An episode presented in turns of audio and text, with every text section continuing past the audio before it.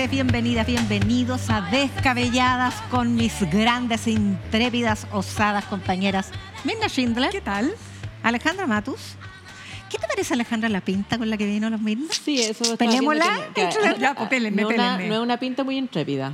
No, po. No, No, po. Más pero bien yo creo que alguna razón debe tener. Oye, pero es intrépida para mí, ¿ah? No, de verdad, yo ando de rosado, entre otras cosas, porque fui a ver la película Barbie, que la recomiendo de verdad. Creo que es una buena También película. la vi. Y entiendo por qué los republicanos o parte de los republicanos en Estados Unidos tienen bronca con la directora. Porque sí, se permitió y se dio el gustito. Si esta película la voy a dirigir yo, que quede la Barbie bien empoderada, ¿o no? Eso es. Bien. No, y el Ken, Que te encantó. me encantó el Ken porque eh, se ve lo estúpido, se ve lo estúpido de los papeles femeninos que Sí, eh, se le han dado a través de la historia. Qué increíble. Pero ¿ah? no voy a comentar más porque No si la no vamos a hacer spoilear. spoiler. Estupendo. Ya, Sí. Ya, vayan a vamos a spoilear, porque en realidad ya es conocido, es el pacto fiscal, una invitación que ha hecho ayer el, el presidente Boric para recaudar 8 mil millones de dólares para seis prioridades de gasto público. Bueno, hizo varios ajustes respecto a la idea original que había sido rechazada de reforma tributaria. Tuvo un portazo bastante rápido de parte de la oposición, pero me interesa la opinión de ustedes. Miren, Ya.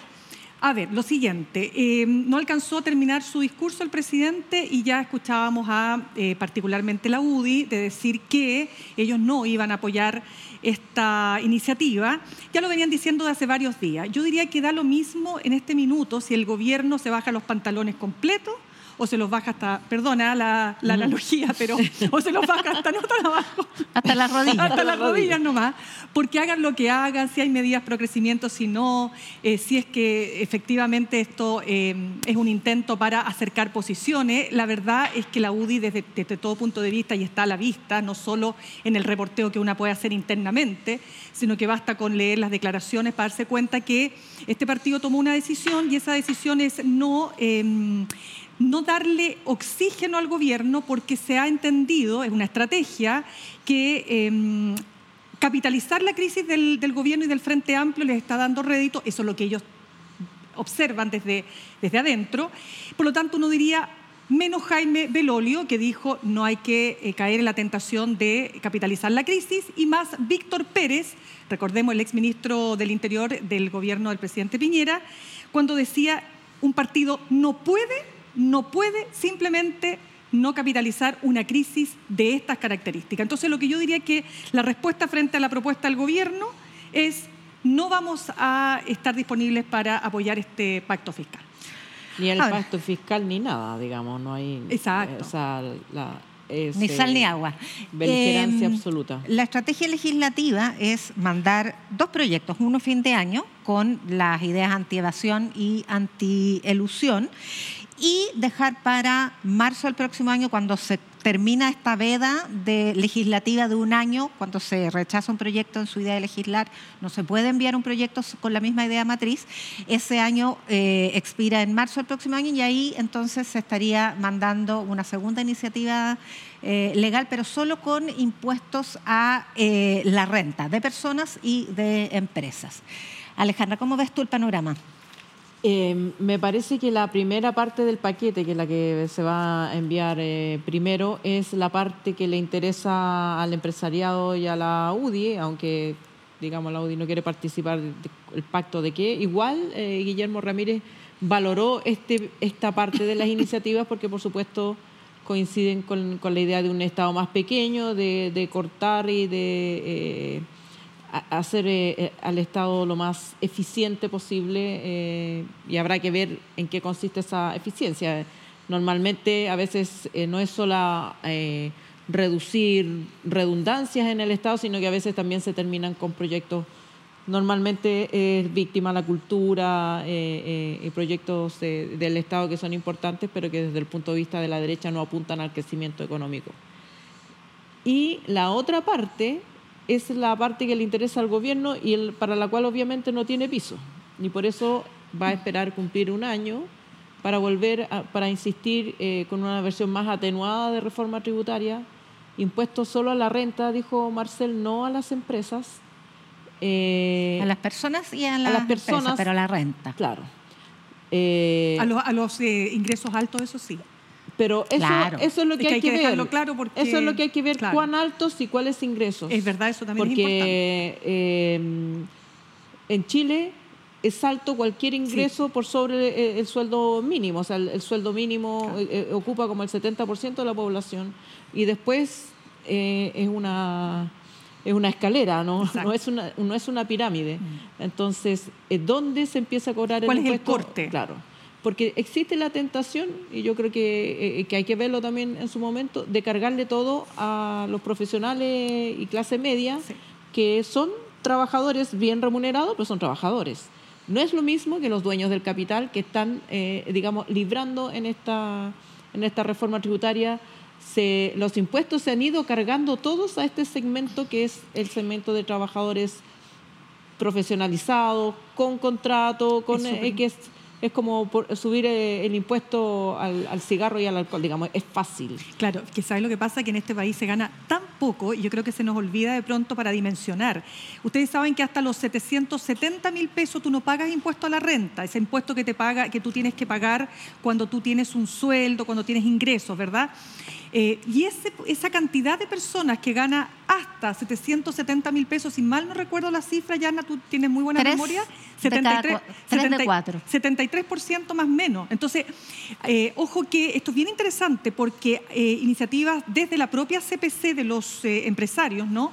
han planteado analistas, expertos, también de la OCDE, hay que decirlo, que sería importante ampliar la base de contribuyentes. Y eso implicaría que personas que ganan menos de 700 y tantos mil pesos tendrían que empezar a pagar impuestos, que es algo que evidentemente no lo va a hacer ningún gobierno porque es muy antipopular y porque habría que ver cuáles son los efectos reales.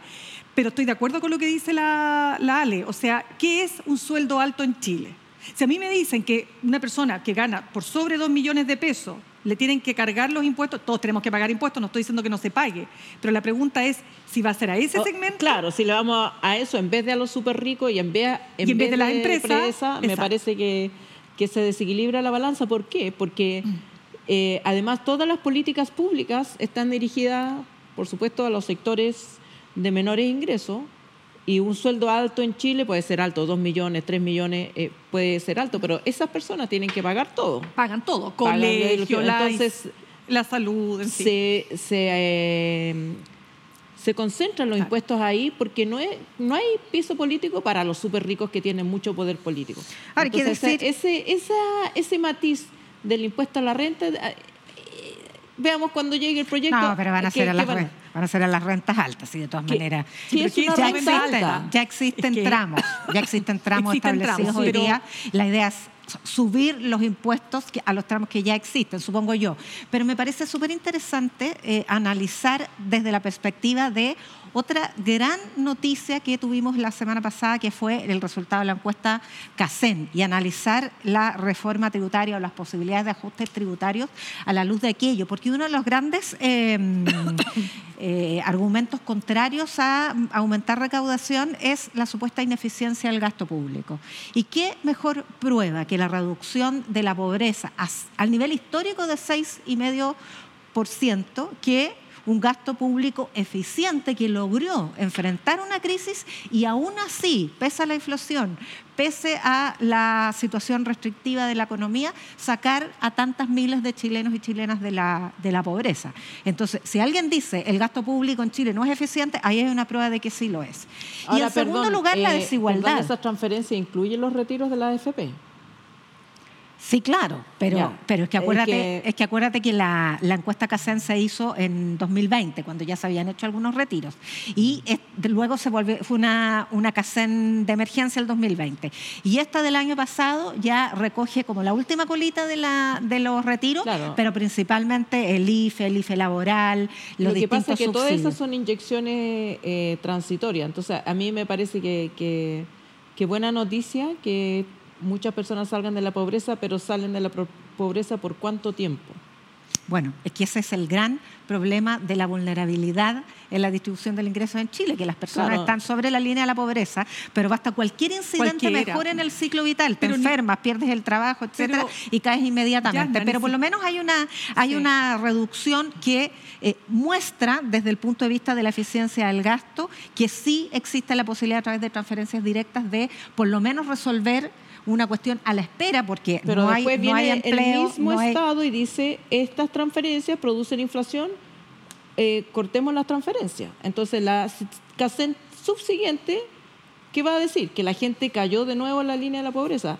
El problema es que eh, el sistema político no se hace cargo de la distribución desigual. Para allá quería ir, para allá quería ir, porque otro hallazgo de la encuesta CACEN es que cuando tú comparas la brecha del 10% más rico y el 10% más pobre de los ingresos autónomos, o sea, sin subsidios, sin transferencias, sin Estado, el 10% más rico tiene 42,5 veces más ingresos que el 10% más pobre. Cuando tú haces la misma comparación con subsidios, con transferencias, con presencia de políticas sociales, la brecha se reduce a 15,9%, que es más o menos lo mismo que hemos tenido desde el año 2015.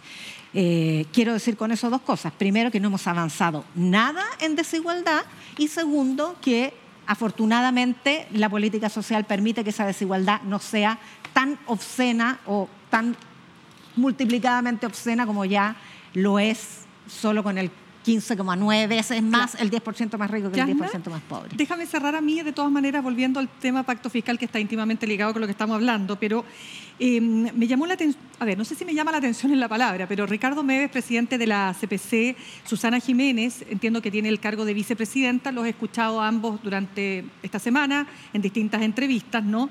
Ellos ya venían diciendo no hay piso para ninguna eh, reforma tributaria ni para aumentar ningún tipo de impuesto.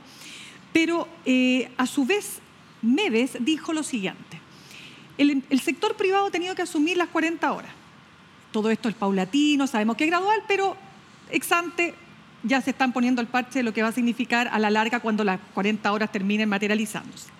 Después dice, hemos tenido que asumir el sueldo mínimo, el, a 500 mil pesos, ¿no? Eh, bueno, va a terminar en 500 mil pesos.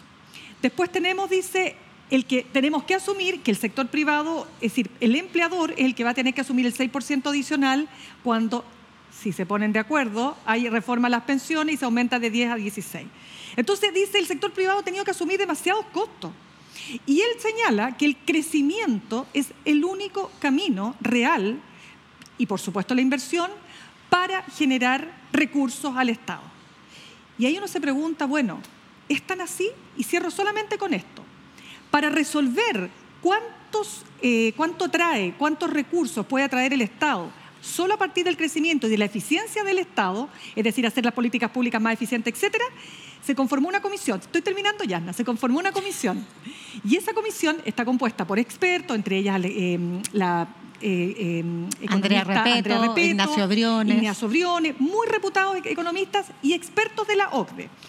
Y hoy día en una columna del Mercurio, la columna principal del Mercurio, editorial del Mercurio, dice, una comisión que está, la centro izquierda está sobre representada, poniendo además en cuestión toda la propuesta. Por eso les digo, propongas lo que proponga, y se los digo sin tener es decir, sin tomar postura por nada. Es que lo ves de afuera. Cuando tú observas de afuera, da lo mismo lo que propongas. No, pero que Los trabajadores del Mercurio, periodistas, están en huelga. Paso el, el, lloriqueo, perdónenme, pero el lloriqueo empresarial además trata de instalar un relato de eh, desastre económico que eh, justamente hace imposible un esfuerzo tributario. Y como me decía Osvaldo Rosales en una entrevista ayer, dato mata relato, recesión prolongada hasta 2023, no hubo Lima Seca ayer, fue un aumento desestacionalizado de 0,5%. Inflación desatada, se logró controlar la inflación y viene cayendo desde agosto del año pasado. Inversión desplomada, bueno, creció 2,8%. Iban a huir despavorida la inversión eh, extranjera directa, aumentó 31% el año pasado.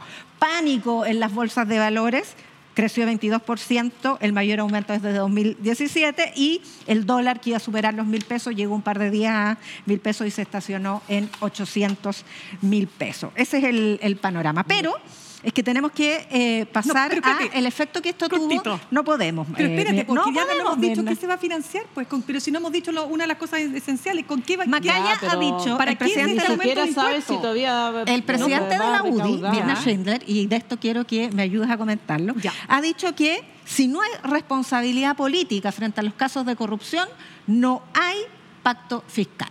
Todos los días sacan sin tal cosa, no la otra. Tiene que haber responsabilidad política después de la salida de la subsecretaria de Cultura y de la Ceremi de Cultura y de los nuevos antecedentes que Mira, se han conocido. yo entrevisté a la diputada Flor Weiss de la UDI y me decía, mire, si ya este tema de, de Giorgio Jackson, ya, si ya, ya, ya, ya, ¿qué más? ¿Para qué seguimos dándole vuelta? Entonces yo le decía, diputada, seguimos dándole vuelta porque su partido sigue señalando que si nos sale Giorgio Jackson, no se sientan nuevamente a conversar.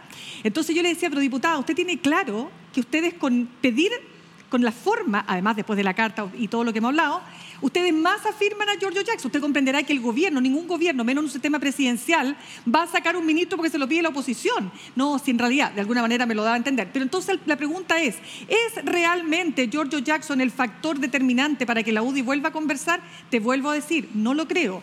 Yo creo que la UDI tiene una estrategia que le está dando réditos, son los más duros de los duros, eh, le han ganado el quien vive al Partido Republicano, te estoy hablando de, de reporteo interno, y por lo tanto, si esa estrategia es buena o no para la UDI, lo veremos en el futuro. Lo que es claro que no es buena para el país, porque si por esa estrategia vas a dejar de conversar respecto a la PGU y de otras cosas más, ellos dicen que van a conversar en el Congreso, no lo sé. Lo que pasa es que eh, nuestro equipo no se dio cuenta que habíamos cambiado el tema del pacto fiscal a ah, los pero problemas. Es que está vinculado, pero es que George Jackson, Pero es que George Jackson está relacionado, es decir, la salida de George Jackson es porque dicen que es el, es el artífice del, del, del partido Revolución Democrática, que es el protagonista de este caso que ha golpeado tanto al gobierno. Bueno, ayer a mí me llamó mucho la atención porque volvió a comparecer en, eh, en, el Congreso, en la Cámara de Diputados, ahora Comisión de Gobierno, el Contralor General de la República, y se refirió, dijo, a la falta de robustez institucional ahora de los gobiernos regionales para poder enfrentar estos traspasos de recursos a las fundaciones. Y volvemos a que aquí existe una laxitud, eh, una ligereza en la normativa que ha posibilitado que la corrupción empiece a colarse por nuevas rendijas. La mutación de la corrupción que siempre va un paso más adelante que la norma, dijo eh, el Contralor Alejandra. Sí, eh, y yo creo que habla también de, mm, de un fenómeno que es general a la política, que es el clientelismo, que esta idea de tú estuviste conmigo en la campaña, algún proyecto te va a tocar, algo te, voy a financiar. Eh, y esas prácticas eh, que han sido endémicas, que eh, en versiones pasadas era tírate una boleta ideológicamente falsa o invítame un almuerzo y te lo pago a 20 palos, ahora se transforma Buena, me acordé del pues. almuerzo que costó 20 millones. no hay, no hay, de Andrés Velasco. Ah, Andrés Velasco. No, hay guaguas, digamos, inocentes en, eh, eh, en, estas prácticas. Y ahora eh, yo creo que la clase política en general,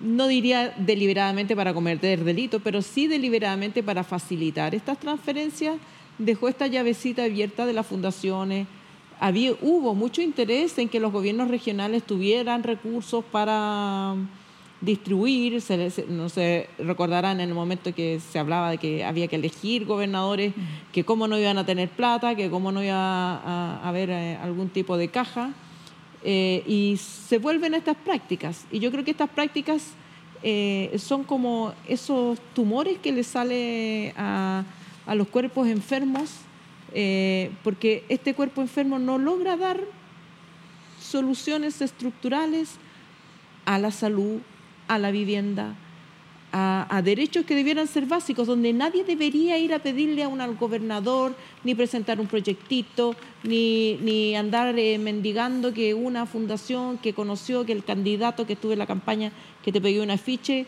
tírame unas lucas para eh, pavimentar un campamento. Debieran ser labores que hace el Estado sin preguntar a quién y sin necesidad de, eh, eh, de esta rueda de presentar proyectos, aprobar proyectos, eh, pasar la plata. Y hay gente que se la va a echar al bolsillo y que son los casos de corrupción, pero también el Estado es impotente para cumplir las funciones que tiene que cumplir. Es súper importante ese punto. Quiero agregar otra cosa que a partir del caso a ver, es que el caso convenio lo dijimos la primera vez que empezamos a hablar, ¿no es cierto?, de democracia viva.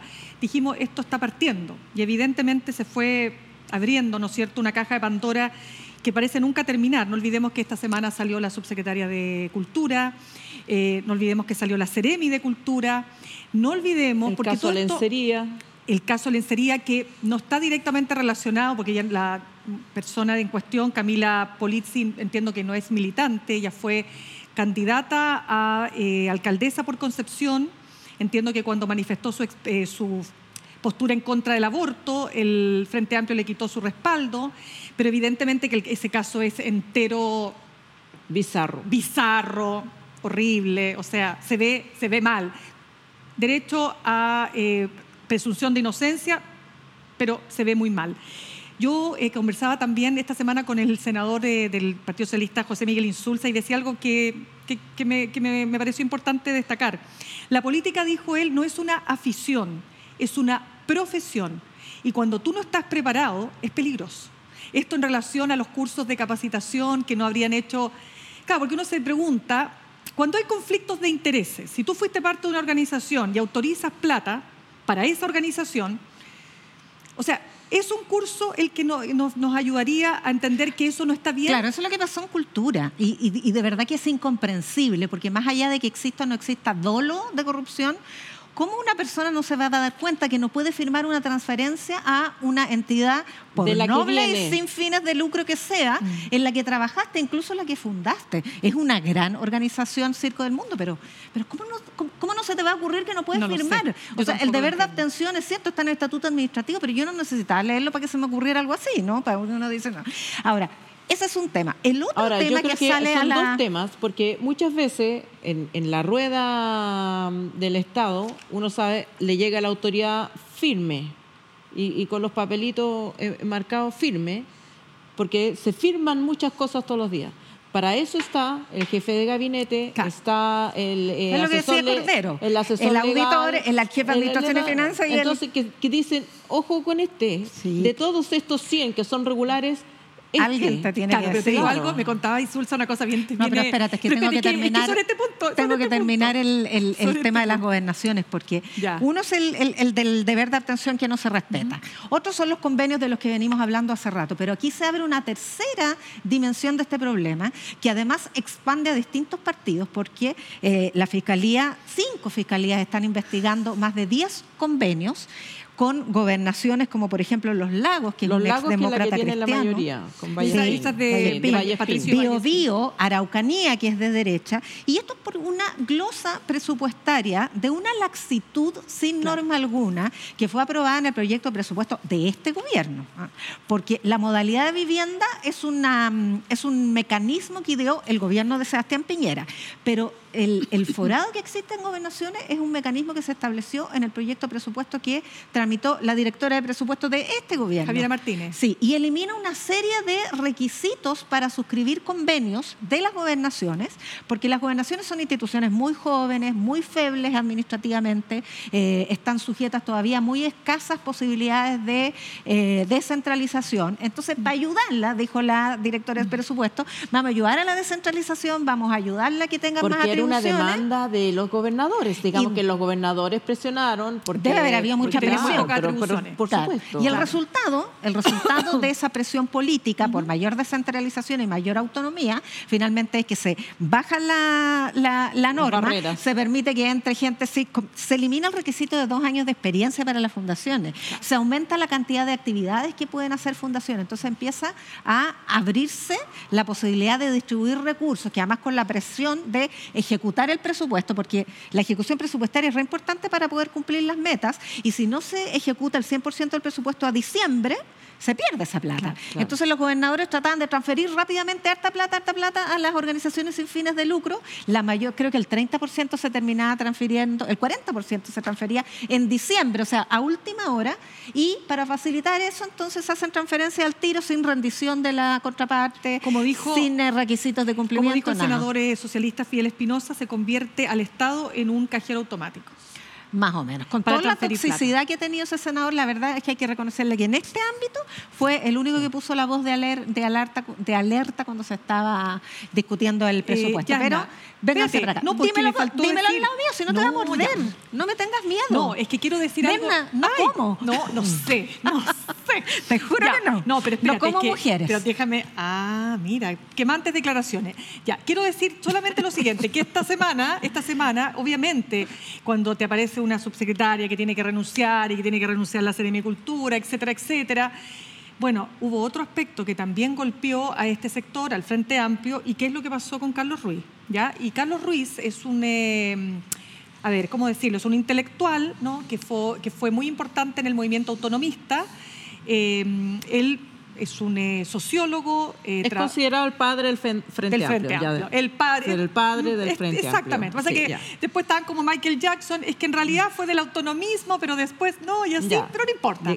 Y fue eh, efectivamente una situación muy compleja porque él eh, fue detenido por eh, un caso de violencia intrafamiliar, un parece- o sea, al parecer muy grave, y eso naturalmente que vino a generar, yo diría que una sensación de, bueno, ¿qué más? ¿Qué más tiene que pasar? ¿Sí o no? O sea, el golpe a la moral O de sea- las filas del Frente Amplio fue muy fuerte, sí. Bueno, espérate, y Revolución Democrática tuvo elecciones y votó el 5% del, del, del padrón, Ah. digámoslo así, y con un desangre de militantes que es evidente que iba a pasar.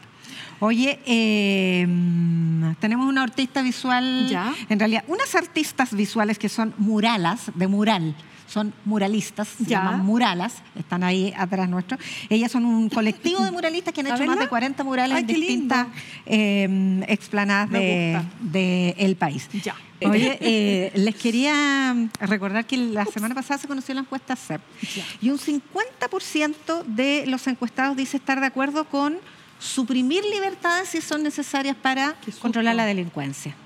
Entonces, con ese estado de opinión pública, yo quería preguntarles si les parece que fue correcto o no que el oficialismo en el Consejo Constitucional decidiera recurrir a la Corte Suprema en contra del aumento de dos capítulos del anteproyecto de nueva Constitución, el de Fuerzas Armadas y el de Seguridad, que la Corte Suprema rechazó por ahora porque hay un tema formal. Alejandra. A mí me parece que, mm, que la realidad política es que los republicanos y la derecha en general tienen mayoría en el Consejo Constitucional y no eso no se va a resolver eh, vía eh, recursos ante los tribunales.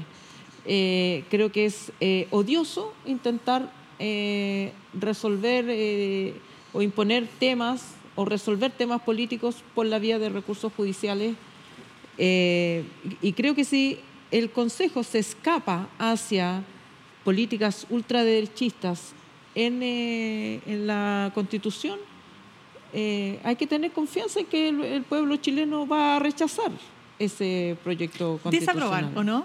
Se dice desaprobar. Votar en Votar contra. en contra. En Votar en desacuerdo. contra. No, En la desacuerdo, papeleta va a ser de acuerdo o, en, desacuerdo. O sea, va a desacordar. Va, va- a discrepar. Va Va a discrepar. ¿Tú discrepas de lo que dice Alejandra? No, al revés, estoy muy de acuerdo. Yo creo que siento que nada. ¿Estás de acuerdo con Alejandra o estás de acuerdo, con la y vas a Ale. aprobar de Ya, acuerdo? pues, Ya. espérense un ratito. Lo que pasa es lo siguiente. Yo creo que hay, que hay peleas que vale la pena dar y hay peleas que no vale la pena dar. A mí me parece que si el capítulo de la Fuerza Armada, si no el capítulo, creo que no. eh, yo siento que hay temas muchísimo más importantes que ponen en riesgo, por cierto, este texto constitucional. Y eh, en particular, mira, yo tuiteé, lo hice a modo de provocación, pero me gustó lo que dije. Mm, ¿Qué hiciste? Dije, en relación al debate sobre pensiones y considerando que las personas quieren libertad de elección, porque lo que dice eh, la UDI, Renovación Nacional, Evópoli y los republicanos es que la gente quiere libertad de elección. Perfecto. ¿Por qué no incluir en el proyecto constitucional que todos podrán optar entre el sistema de AFP o el sistema de las Fuerzas Armadas en que se recibe vitaliciamente un monto digno financiado por impuestos? Listo. Sí, el punto ahí... ¿Te fijas o no? Porque ahí están puestas las grandes temáticas que hay que atender de lo que se está discutiendo, digo yo, de, los temas neurálgicos. Sí, ahora los republicanos han logrado dominar la agenda del Consejo, era que no, si tienen la mayoría tomadora, pero... además han logrado que el resto de la derecha baile su canción eh, de restauración conservadora eh, en varios temas. Entre otros, hay una indicación conjunta, recordemos, de libre elección que finalmente desvirtúa por completo eh, la idea de Estado social y yo creo que ahí ya no va a haber que recurrir a la Corte Suprema, sino que van a recurrir al Comité de Admisibilidad que vela por los bordes. Pero eh, me, me preocupa el fenómeno de auge de republicanos porque eh, me gustaría analizarlo con ustedes. 10% de los chilenos se identifica con los republicanos según la encuesta O sea, el 90% no se identifica con... ¿Por qué, ¿Por qué fijarse en el 10% y no en el 90%? Porque estamos hablando de que además esto se produce en un contexto de aumento de adhesión a un partido. Venía muy en descenso la eh, intención o la disposición de chilenos y chilenas a sentirse representados por una posición política. Y aumentó de 24 a 38 en general. Y de ese 38 que se siente representado por algún partido, el 10% se siente representado. De hecho, el que, el que viene después, abajito... perdón, es mucho menos que el 10% de los chilenos, pero es el 10% de quienes se sienten representados por un partido. Y de, abajito, el que más tiene es el Partido Socialista con 4%. Claro, pero también, y, lo que dicen eh, varios analistas, el Partido Republicano no ha gobernado. Entonces, es fácil tener 10%, o sea, ¿cuánto tenía el Frente Amplio? ¿Cuánto tenía Boric cuando aparece en escena? Creo que la... Eh, creo que si uno quiere disputar eh, como antidemocráticas o retroceso las políticas que propone el Partido Republicano, tiene que discutir con el argumento y dejar de aterrorizar con esta idea, ¡ah! Subieron de ¡ah! O sea, ¿por qué, ¿por qué es un problema? Y discutamos de por qué es un problema, pero dejemos de estar con el termómetro, con el encuestómetro ahí. Bueno, discutamos por qué es un problema. Y uno de los problemas, es problema. Y uno de los problemas serios es para la mitad de las chilenas que somos las chilenas, eh, que de acuerdo a las enmiendas presentadas por republicanos vamos a sufrir varios retrocesos. Uno de ellos simbólico, ya no sería Cámara de Diputados y Diputadas, sino Cámara de Diputados solamente. Ya no se puede hablar en lenguaje inclusivo eh, y referirse con especificidad a las mujeres. Pero detrás de ese simbolismo no hay solamente una pulcritud gramatical, sino que hay también una aversión a lo que ellos llaman, porque es un invento, ideología de género, que es finalmente perspectiva de justicia de género para políticas públicas y para convivencia social y para participación política, etc. Y a propósito del tuit que autocitaba Mirna, eh, claro, lo, autocité porque no me acordaba de Libertad, libertad de elegir, eh, con mi plata no, pero con mi útero sí, pues. Bueno, es que lo que pasa aquí, ya, lo hemos venido conversando, pero ahora eh, fueron más allá. El eh, Partido Republicano, en un afán claro de expresar sus posturas identitarias, entre ellas, por cierto, su negativa a todo tipo de aborto, plantea, hay una propuesta, una enmienda que señala que la vida de la persona o del ser humano comienza al momento de la concepción.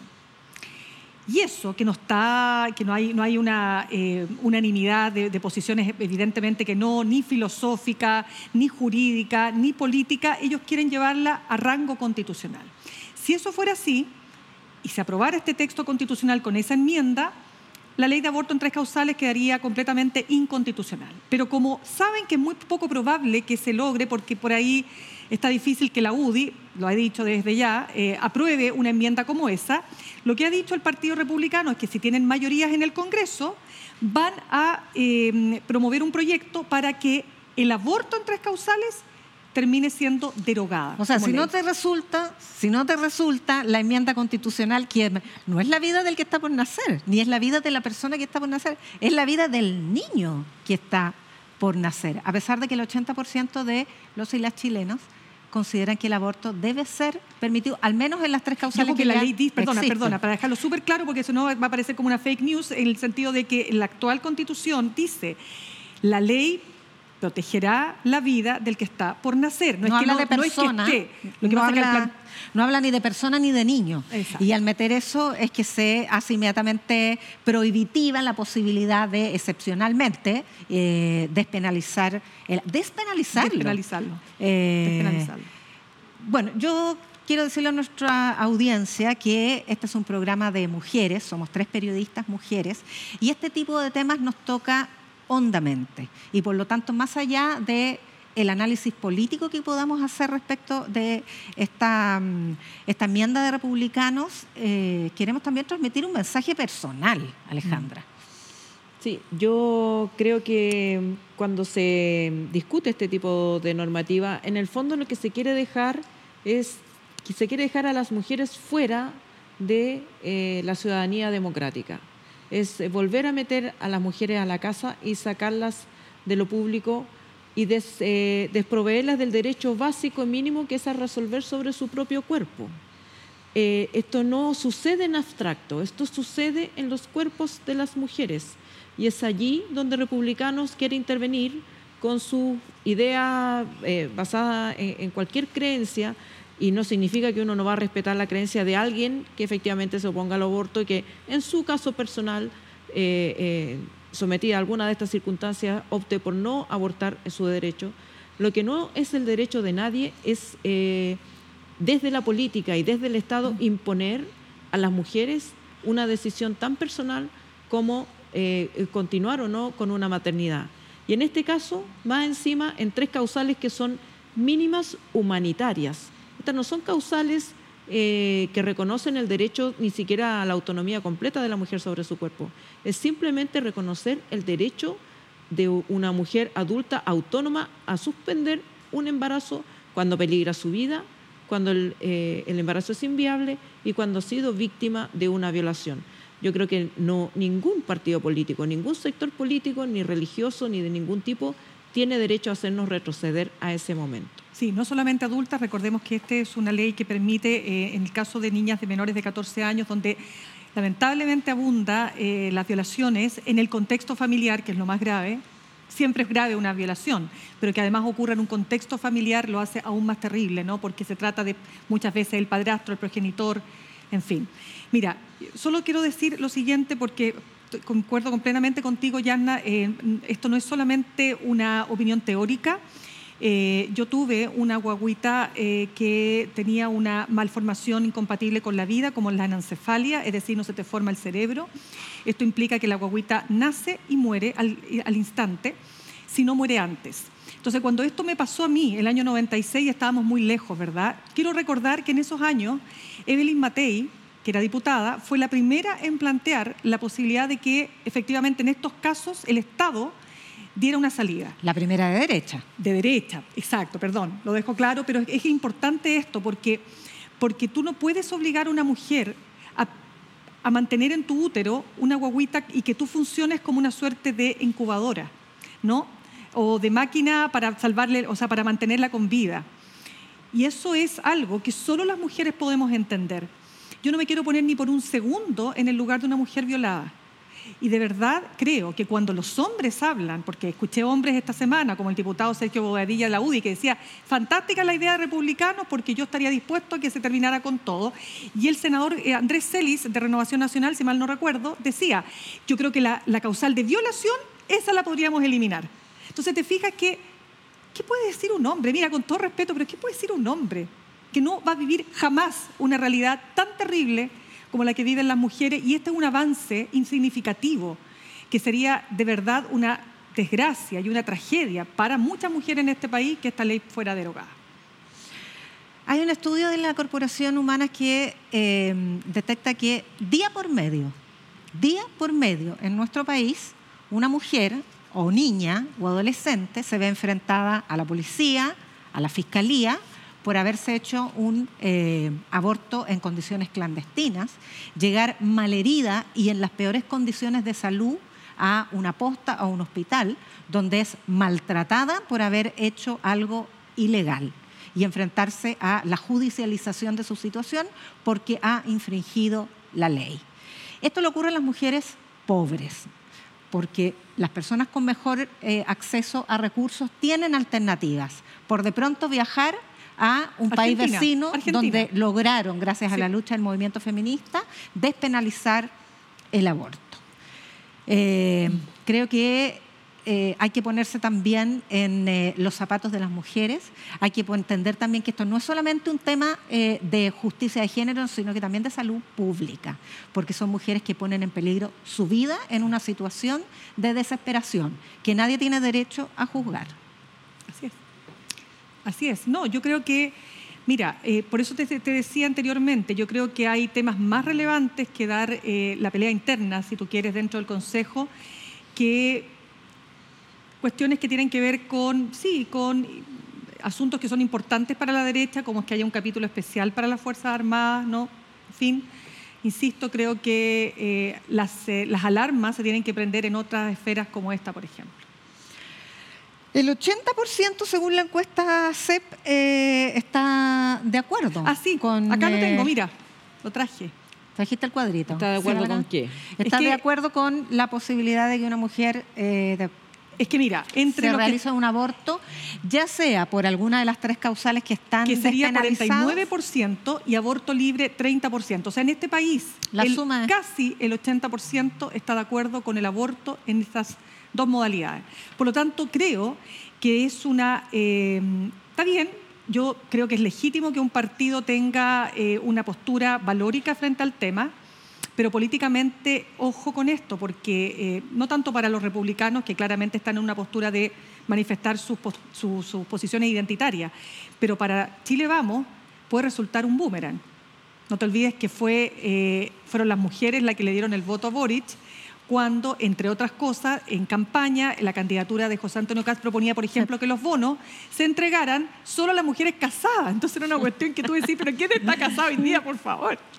Claro. ¿Te fijas o no? Claro, ¿te acuerdas? Era ese y había otras más. Y Por eso que comentamos una vez cuando se presentaron las enmiendas que eh, la actitud de republicanos después de presentar las enmiendas se parece más al programa de gobierno de, primera, de vuelta, primera vuelta pero claro, de José Antonio que al que después le permitió aunar al resto de la derecha más tradicional. Oigan, eh, ¿estamos listos? Las quiero a mi bueno, Así como hay gente que dice con mi plata no, nosotras decimos con nuestro cuerpo no. Exactamente. Muy Y vale harto más que la plata. Sí, exactamente. Sobre todo nuestro cuerpo es sagrado. Oye, eh, hicimos una pregunta interactiva la semana pasada que se me la soplan porque. Ah, que fue la semana de los robos. Fue la semana de los ah, robos de los computadores. Entonces, la pregunta que le hicimos a nuestra audiencia es: ¿a quién le robaría su computador y qué cree que encontraría? Oh my God. Oh, ¿Qué nos dijeron? A ver, a ver, a ver, a ver. Ya. Uh. A Fidel Espinosa le encontrarían fotos de George Jackson. No te lo puedo creer, qué genial. Qué genial. Está bueno. Ya, excelente, ya. ¿Quién más? Desde niñito hasta peladito. Con pelo y sin pelo. ¿Y quién más tenemos? ¿Hubo más? ¿A quién le robarían el computador? A Cristian Larroulet, ¿se acuerdan? Que fue ministro de la presidencia en el primer gobierno de Piñera. Ah, quiere ser presidente, quiere ser presidente. Claro, Se imagina la moneda, quiere ser presidente. Se encontrarían, oye, pero yo me imagino que en el, en el computador de la también se podría encontrar el eh, plan de K-pop para instigar el estallido. yo creo que ese, ese disquete anda dando vueltas. ¿Disquete? El disquete. Sí, A ver, otro más. A ver. Oh, Piñera, le roban el Con computador. Sus mejores fotos. ¿Qué parece? Cuando puso la bandera chilena dentro de la bandera estadounidense. Oh. Ah, te cacho, claro. comiendo pizza. Comiendo pizza. Comiendo pizza el Falta día la foto cuando se sentó en el sillón de Obama. ¿Te acordáis que Obama miraba así como, what? What what y, los, y los K-pop. y los K-pop. Y ahí están los K-pop que nos recordábamos de que habían instigado al golpe. Y la, al golpe, la pregunta interactiva Chuta, es que sabes lo que pasa, que bueno, tuvo un lapso por lo siguiente, porque se está tratando de instalar una narrativa que relativiza el golpe de Estado del 73, planteando que el estallido social de 2019 fue un intento de golpe. Tenemos que hablar eso el próximo Sí. programa. Bueno, nuestra pregunta interactiva. Se pasaron 10 de- pueblos, De chiquillos. esta semana es. ¿Quiénes son nuestra Barbie y quién de la política chilena? ¡Qué genial! Bueno, la primera. Barbie del periodismo chileno es Mirna Schindler. Que viene vestida de rosadita. de rosa, con sus encanta. zapatillas. Mira las zapatillas. Que se pare. ¿Que me pare? La chica de rosa. Ups, ups, ups. Ahí están las zapatillas. Y las, las zapatillas. Ya, pues sí que no quería que, no quería que modelara. Por favor, una vuelta. Ya. ya. volvamos a la gráfica que se me olvidó la pregunta. La pregunta es- ¿Quién es nuestra Barbie y quién de la política chilena? ¿Quiénes Eso. son? Ya, ¿quién es nuestra Barbie? Acuérdense, vayan a ver la película. Ya, pero ¿basado en qué? Porque eh, esto sería basado en los muñecos o basado en la película. El- Porque la Barbie de, en versión muñeca es, sería una respuesta, Barbie versión película sería otra respuesta. Ay, bueno, la que quiera la Bueno, gente. ya, pero De- entonces tienen que poner las razones. Deja fluir. Déjalo, déjalo Ya. ser. Bueno, deja sean, fluir. sean. Ya. ¿Quién entonces, cómo era la pregunta? ¿Quién? ¿Quiénes serían en la política chilena Chuta, Barbie y quién? ¿Quiénes son nuestras Barbie y quién de la política chilena? Ya, listo. Ya, estamos. Y algún artista o eh, admirador de artista visual que quiera participar en nuestro programa, donde promovemos la creación artística de las mujeres, es bienvenido. Y por último, las personas de regiones que nos quieren enviar sus fotos, es que me están dictando, por eso sale tan natural sí, y espontáneo. sí, sí, no. No sé por qué me di cuenta. Chuta. Ah, ya. Las personas de regiones Ves. quieran mandar su Espera, te foto. voy a leer. Las personas de regiones No que quieran mandar lente. sus fotos, no tengo lente, me traen los lentes, por favor, eh, también avísenos, porque nosotros siempre Qué nos decoramos, lindo. como pueden ver, obras. en nuestra, Me encantó. con imágenes de nuestra rico paisaje de las distintas zonas del país. Perfecto. Dicho Y hecho. y hecho, nos vamos. A otra cosa, a otra cosa, Otra mariposa. cosa mariposa. No les vamos a contar aquí otra cosa mariposa, pero fue un agrado compartir con ustedes esta conversación. Nos vemos el próximo miércoles. Nos vemos.